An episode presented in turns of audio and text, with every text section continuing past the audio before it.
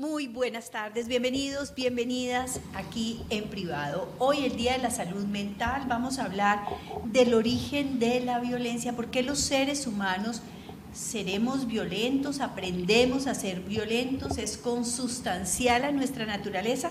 Vamos a develar este tema con el doctor Rafael Montagud, médico psiquiatra, psicoanalista, experto en trastornos del sueño, pero una persona con un sentido social muy importante.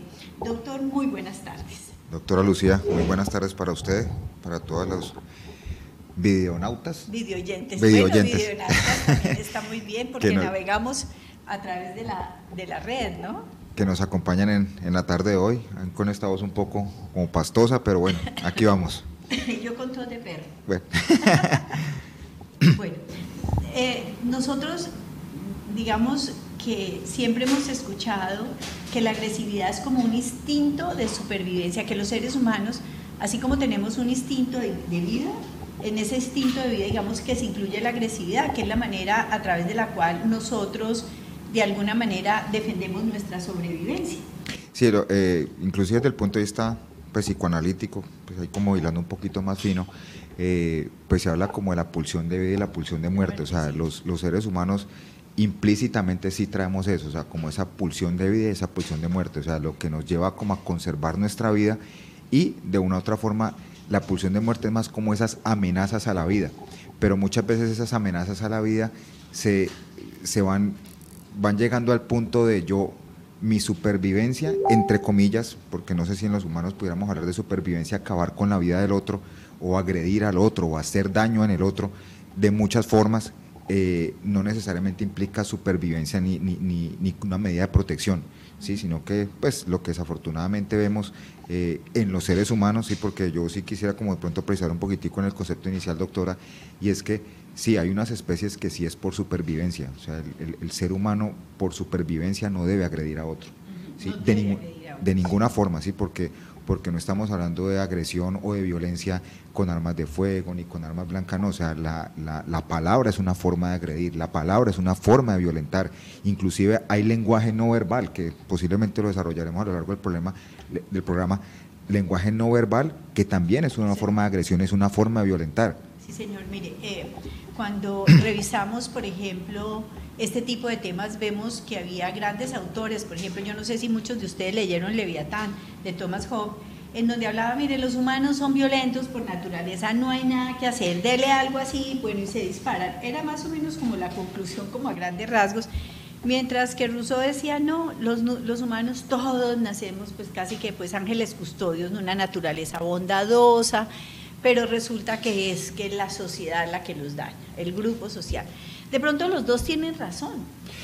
Es posible que, sí, no, yo, yo definitivamente, o sea, no, no, ya, ya no nos podemos quedar como con un solo, con un solo postulado, sí, sino que debemos ser un poco como más eclécticos, pues, y, y tomar diferentes posturas. Eh, y esto, doctora, no es ni siquiera ni lo que yo piense, ni lo que yo crea, ni lo que me parece, no, o sea, esto aquí hay un momento en el que uno en la vida ya tiene que hablar es técnicamente.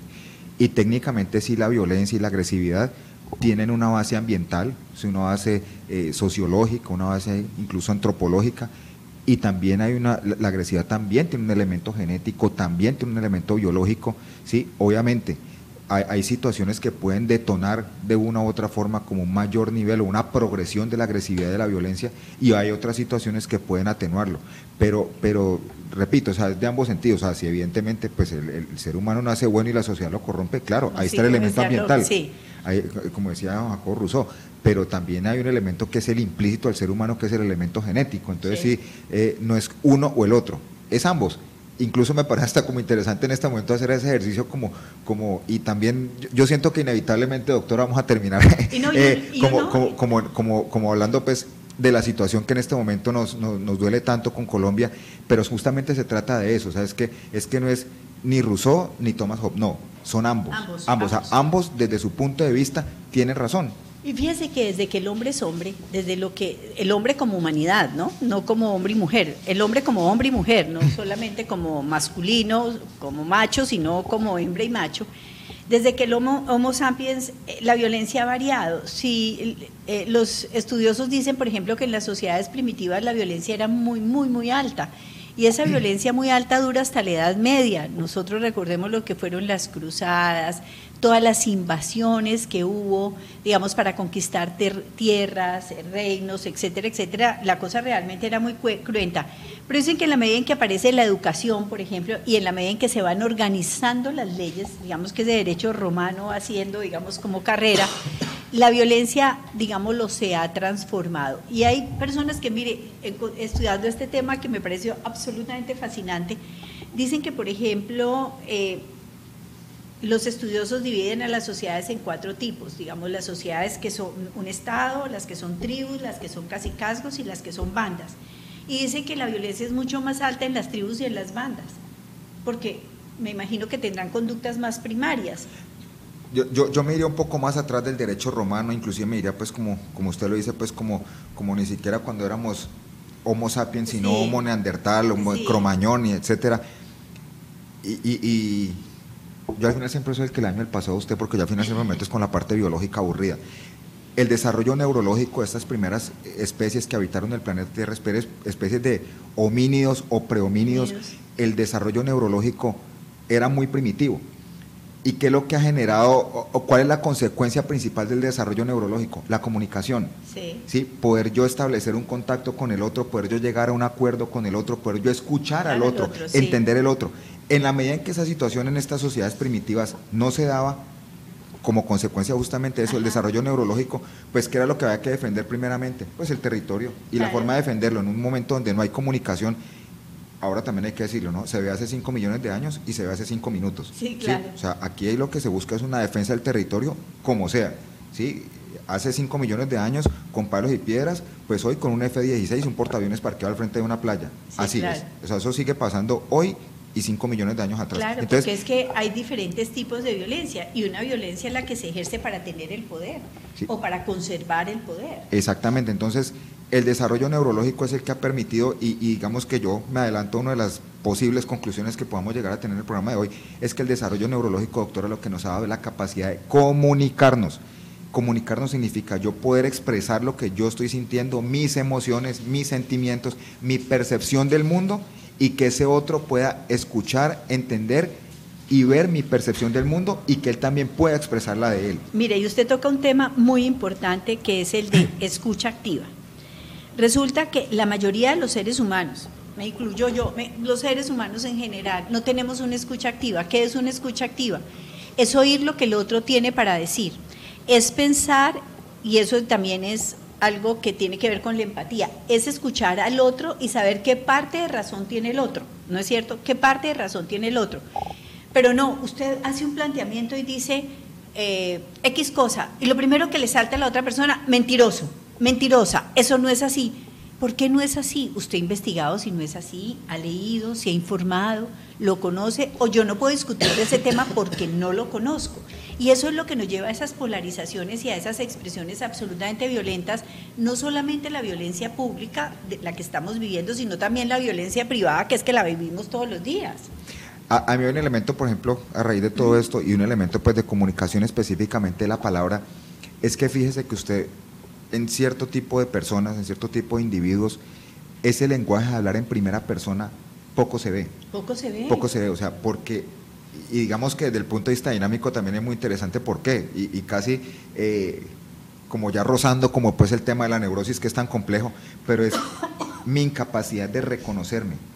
Si yo no soy capaz de reconocerme a mí mismo, pues yo cómo voy a reconocer el otro. Pero usted ve que el lenguaje que se utiliza de forma violenta es en tercera persona. Tercera persona. Los otros, ellos, hacen, o eh, hacen, o, hacen, o, maltratan, o agreden. No, un momentico, hablemos en primera persona, porque es que aquí, o sea, el hecho de hablar en tercera libre de culpa que tire la El hecho de hablar en tercera persona también es una agresión. Claro. ¿Por qué no nos incluimos todos dentro del grupo? Incluimos, tratamos, hacemos. Hablemos, como digo yo, en nos como los obispos.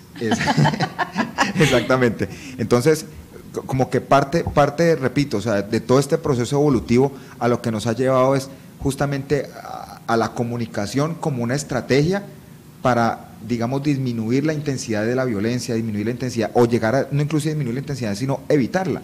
Mire, fíjese que, por ejemplo, eh, cuando uno va y, y revisa, por ejemplo, a los griegos, entonces uno ve desde la época de Sófocles, desde Platón, por ejemplo, Sófocles decía, las consecuencias eh, de la violencia es la desmesura. Y cuando hay desmesura en la violencia, usted ya pierde el control de sus actos violentos. Y Platón decía, mire, para, para ejercer la política no se necesita la violencia, se necesita la inteligencia.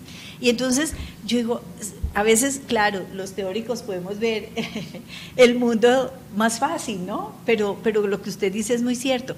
Si uno piensa, mire, si yo leo, si yo conozco, si yo me informo, si yo miro las diferentes posturas, si empiezo a sacar conclusiones, pero definitivamente la situación a veces se vuelve tan compleja que terminan las personas asumiendo posturas que no quieren asumir. Exacto, y digamos que hay dos elementos que me parecen muy interesantes. El primero, pues como el acto el acto de deshumanizar al otro y deshumanizarlo a través de la descalificación, o sea, es, es, es casi como, pues digamos dicho coloquialmente, es el no sirve para nada. O sea, de una vez aparece como ese nada, ya como un elemento eh, apocalíptico, devastador, que pues deshumaniza a ese otro, pues porque si no sirve para nada, pues ¿qué es? Pues es una piedra, bueno, una piedra de pronto hasta sirve, para, algo. Primero, y segundo, con respecto a lo que usted decía, pues haciendo la apología a Sófocles, era la escalada de violencia, ¿sí? Entonces, ¿qué ocurría? Y, vamos a hablar del escenario, pues, eh, Avenida Sexta, calle Quinta o cualquier calle de nuestra ciudad pues es que usted hace 25 años cuando le iban a robar a usted medio le sacaban un cuchillo y usted entregaba todo. Sí, claro. Pero la violencia va escalando. La violencia va escalando. Entonces, como, como me sacaban el cuchillo, pues entonces yo me aprendí a defender. Ya no me sacan el cuchillo, ya me lo muestran. Luego ya me empezaron a agredir con el cuchillo, pero porque se va generando como la respuesta violenta de uno y otro. Ahora, pues ahora qué es lo que vemos. Ya, ya el ladrón, el delincuente ya entra disparando. O sea, ya ni siquiera lo muestra o amenaza, no, ya entra disparando. Y después roba. exactamente. Entonces es es con respecto a eso, es una escalada de la violencia. La violencia, si no se le pone límite, doctora, va escalando, va subiendo y cada vez el escenario violento va a ser peor. Entonces, pues tenemos que reflexionar sobre esto que está pasando. Sí, señora, así es. Bueno, vamos a ir a una pequeña pausa y ya regresamos aquí en privado hablando de los orígenes de la violencia, por qué los seres humanos tenemos conductas o comportamientos violentos.